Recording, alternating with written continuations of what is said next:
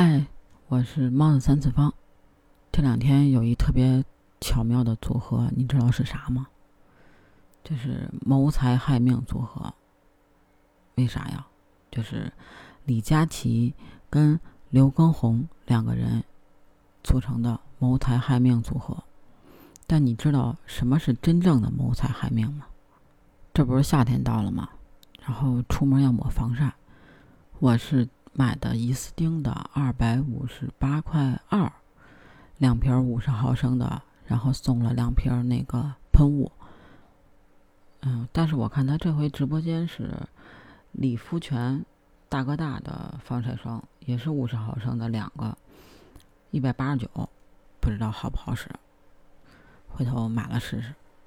但是伊斯汀那个我觉得确实还挺好使的，嗯，质地比较水，所以我感觉还不错。李佳琦的谋财是准备好了吗？三二一，美眉 Go！但是他叫我美眉，抗拒不了。刘畊宏是，你是个小瘦子，小瘦子，天天带着广大的网友们跳《本草纲目》，鼓励大家动起来。但是你知道什么是真正的谋财害命组合吗？有一口会吃人的井，把尸体丢进里面。第二天，尸体就会消失不见。暑假外出打工时，我在附近租了一间房子，是一栋由自建楼改造而成的出租房。每个出租房都是一小间一小间的，环境有些破，到处都脏兮兮的。但好在价格便宜，很适合我这种没有半毛钱的人。我租住在一零四，门口就是院子，院子里有一口枯井。因为井里已经枯了，没有水，所以井口盖着一张木板，以防人掉下去。除了我以外，还有一个租客，也是个外出打工的学生，他就住在我隔壁一零三。因为和我岁数差不多，所以我俩很快就熟络了起来。房东是一个中年人，他呀住在二层，整天无所事事，貌似一直靠房租生活。他还有一个年迈的老妈，我叫他老婆子。他没他没事儿就喜欢坐在那棵高大的柳树下，在院子里乘凉。有一天，我找隔壁学生找不着，见到老婆子便问他，他跟我说隔壁学生已经搬走了。我叹了口气，嘀咕着走了。哎，也不说一声。之后不知道为什么，老婆子经常给我送吃的。这里有红烧肉，你吃不吃？不是红烧肉就是卤肉，为人客气。每次老婆子送我的肉，我都吃得干干净净。一转眼到了交房租的日子，那天房东找到我，他跟我说把房租交给他。我想起这几天不见老婆子，便随口问了他一句。没想到房东眼神顿时闪过一丝异样，很快又恢复过去。他跟我说老婆子回老家了。我哦了一声，也没在意。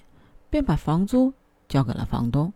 之后几天，我在院子里总闻到一股臭味儿，很像是死了的老鼠味儿。我找到房东说：“房东一脸烦躁，自言自语：‘奇怪，太奇怪了，怎么还没消失？’然后扭头死死地瞪着我。我见势不妙，赶紧就溜了。当晚我睡着，迷迷糊糊听到门口有声响。”很像是扭门把手的声音，我没理会，继续睡，因为我在门内另外装了一把锁，除非有人把整扇门撞开，否则从外边是打不开的。第二天，我被撞门声吵醒，我刚起来，门就被警察撞开了，一个警察迅速向我围上来，我慌张的举起手，一脸懵逼：“警察同志，怎么回事啊？”为首的警察说：“这里发生了连环凶杀案，我们在院子里的枯井发现了一具尸体。凶杀案尸体没错，是一个老人。我第一念头就想起了老婆子，我说是老婆子。警察点点头。可是房东不是说老婆子回老家了吗？怎么会在井里？他说谎，他把老婆子杀了，然后丢进井里。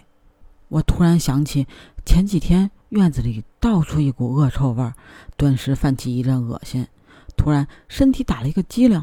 等等，等一下，警察同志，你说的不是连环杀人案吗？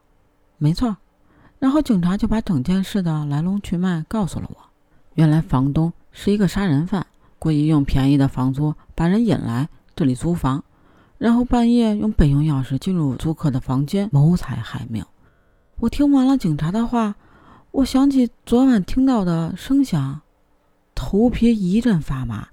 现在案件还有一个疑点，就是现场我们找不到其他被害者的尸体，其他人的尸体找不到，找不到其他人的尸体，那其他人的尸体藏哪儿了？房东说：“我不知道，我不知道去哪儿了。我杀了人就会把尸体丢进井里，第二天尸体就会自动消失。我一直以为那是一口会吃人的井，我一直都这样做的呀。可为什么老婆子的？”没有消失呢？为什么老婆子的尸体没有消失呢？快来猜猜看，为什么老婆子的尸体没有消失呀？哦，对了，加群哦，B G C A T 八幺八，北京小写的首字母加上 C A T 八幺八就可以找到我喽。下期见。